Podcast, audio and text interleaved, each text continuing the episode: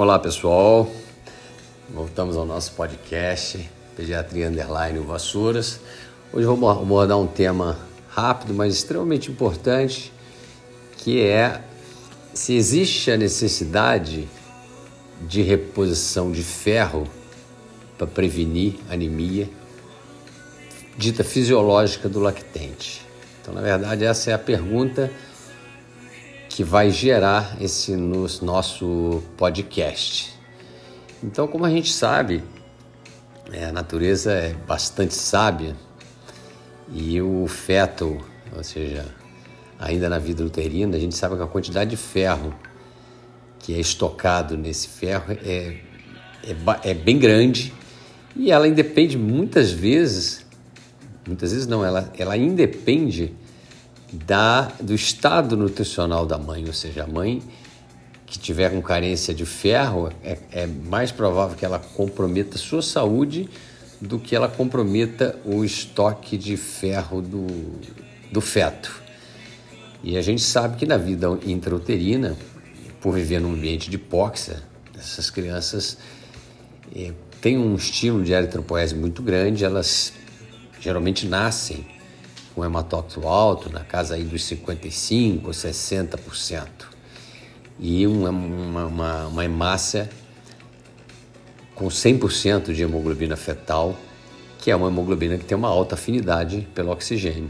Isso se deve, essa necessidade se deve exatamente à pouca oferta de oxigênio na vida intrauterina.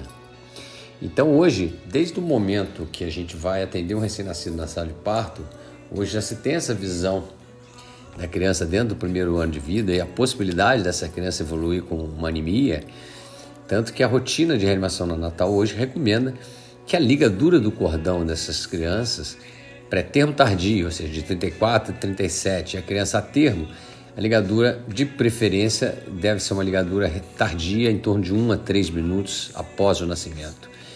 E num prematuro, abaixo de 34 semanas, que isso ocorra entre 30 segundos e 1 minuto. E por que disso? Justamente porque o tempo, é, já com a criança fora do útero e com o cordão permitindo com que haja ainda passagem de sangue placentário para o recém-nascido, é, os trabalhos mostram que essa medida melhora os índices hematológicos das crianças no primeiro ano de vida. E por que, que a criança, então, ela, ela tem anemia faz uma anemia fisiológica se ela nasce com estoque de ferro muito alto. E nasce mesmo. Então, só para a gente ter uma ideia, no momento do nascimento, é, a criança tem uma taxa de hemoglobina alta e ela tem uma quantidade de ferro de aproximadamente 75 miligramas de ferro por quilo né, no, em, em, todo o seu organismo. Sendo que desses 75, ou seja, 50 miligramas por quilo, está exatamente aonde? Na célula vermelha. Como a criança nasce? Com estoque de ferro alto, recebido da mãe, principalmente no último trimestre. Por isso, o prematuro tem mais problemas, nasce com estoque mais baixo e a evolução com a, com a anemia, da anemia da prematuridade é ainda maior.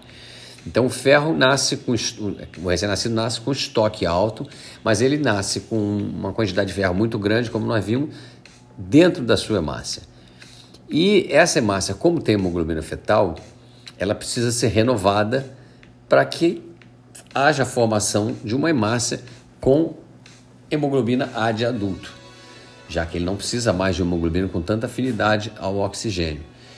E exatamente o que vai acontecendo, como ele nasce com hematócrito alto, o, recém-nascido nos primeiros meses ele não tem estímulo de eritropoese, ou seja, a eritropoetina renal só vai ser estimulada e liberada para que estimule a medula óssea a produzir novas células vermelhas quando os níveis de hematócrito do recém-nascido caírem a um nível mais baixo. Então ele vai, na verdade, destruindo essas hemácias e ele só passa a produzir quando esses níveis de hematócrito, de hemoglobina, chegam a níveis mais baixos. Isso ocorre lá por volta de oito semanas até a décima segunda semana, é quando há uma queda muito acentuada da hemoglobina, e a hemácia que foi retirada praticamente de circulação.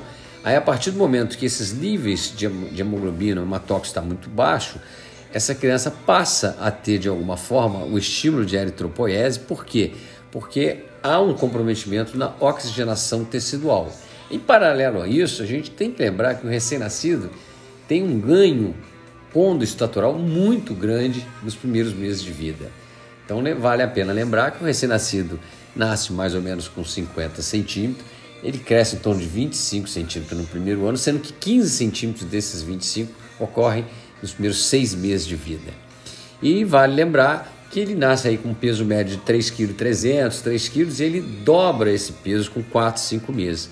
Então, a queda acentuada do hematócrito, hemoglobina, associado a um aumento da demanda, da necessidade de oxigenação tecidual, já que esse organismo está numa fase de crescimento extremamente acelerado, isso gera uma situação de hipóxia tecidual e a partir daí, de três meses mais ou menos, é que vai começar a ter o estímulo da eritropoetina na medula óssea, fazendo com que haja a produção de novas células vermelhas. Então essa criança nesse período ela faz uma anemia realmente. E a criança a gente tem que lembrar por que, que a gente indica o aleitamento materno exclusivo. O aleitamento materno, ele, na verdade, ele não tem uma concentração muito alta, ele tem uma concentração baixa de ferro, em torno de meio a um miligrama de ferro por litro, mas ele tem uma vantagem em relação aos outros alimentos, que é a altíssima biodisponibilidade desse ferro, ou seja, ele tem pouco ferro, mas 50% desse ferro é absorvido pelo organismo quando ingerido pela criança. Então, só para você ter uma ideia dos outros alimentos, o ferro na forma M, que é o disponível na carne vermelha, por exemplo, que é a melhor biodisponibilidade de ferro dos alimentos, absorve 40%.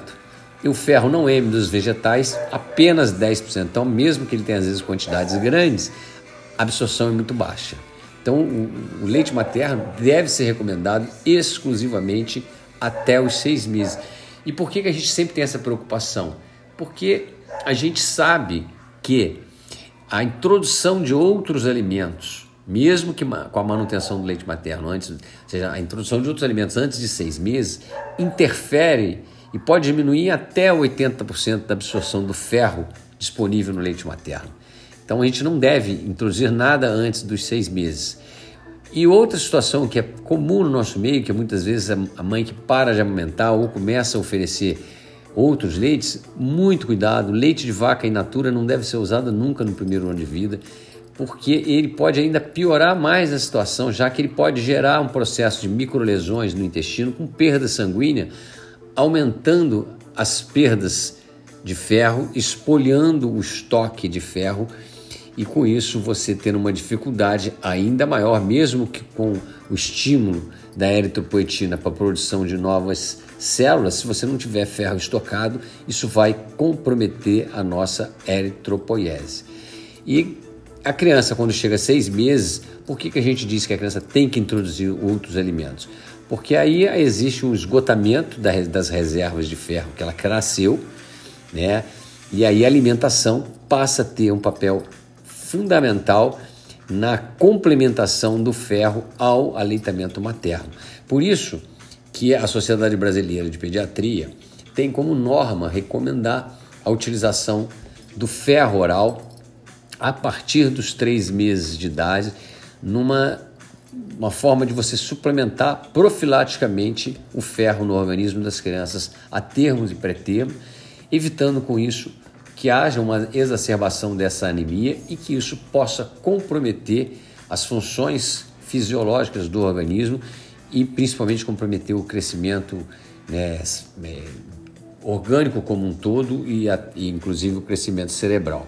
Então, como é que é feita essa recomendação e a gente deve estar sempre atento a isso a nível de ambulatório, a nível de puericultura. Então a criança, a partir do nascimento, a partir da primeira revisão pós-alta, ela deve ter uma consulta mensal aí nos primeiros seis meses e a partir daí de três em três meses e a partir do terceiro mês de vida o pediatra que está bem orientado, ligado nessa situação, ele vai indicar a introdução do ferro é, elementar na alimentação na, na, na quantidade de 1 miligrama por quilo dia, começando no terceiro mês e fazendo uso dele até dois anos de idade, até completar dois anos de idade. E essa criança, logicamente, aí no partido de seis meses, um ano, se faz controle de ferritina, você vai fazer controle do ferro sérico e, logicamente, dos, dos níveis hematológicos, né, da, da série vermelha. Então, a criança a termo, a, a termo adequado para a idade estacional, que mama exclusivamente o seio materno, ela deve receber 1 miligrama quilo dia a partir do terceiro mês até completar dois anos de idade. Se essa criança mama fórmula de partida, ou seja, leite materno, é, que, que tentam simular o leite materno já complementado com ferro, então, só não está indicado a complementação a partir do terceiro mês, a suplementação com 1 miligrama quilo dia, se a criança mama fórmula mais de 500 ml de fórmula infantil por dia, ou seja, mais de duas mamadeiras. Então, se a criança mama três mamadeiras por dia de fórmula infantil, essa criança não precisa de suplementar. Mas se ela mama fórmula, mais menos de 500 ml, ela também precisa suplementar 1 miligrama quilo dia a partir do terceiro mês, fazendo até dois anos de idade. Entretanto, se a criança nasce com baixo peso, ou seja, a criança a termo e que nasce com menos de 2.500 gramas, então essa criança começa a suplementar no terceiro mês, não com 1 miligrama, mas sim com 2 miligramas quilo dia e já a partir do trigésimo dia de vida durante o primeiro ano. No segundo ano cai para 1 miligrama quilo dia. Se for um recém-nascido pré-termo, com peso entre 1.500 e 2.500, também 2 miligramas quilo dia, só que a partir da terceira semana de vida, até completar um ano, depois passa 1 miligrama quilo dia até completar o segundo ano. Se a criança nasce entre 1.000, prematuro, entre 1.000 e 1.500, a suplementação também a partir da terceira semana de vida é com 3 miligramas quilo dia no primeiro ano, depois caindo para 1 miligrama até completar dois anos. E os prematuros extremos de muito baixo peso, ou seja, aqueles com menos de, de de extremo baixo peso, aqueles com menos de mil gramas, esse já começa com 4 miligramas quilo dia a partir da terceira semana de vida no primeiro ano e no segundo ano de vida é, reduz para 1 miligrama quilo dia até completar um ano.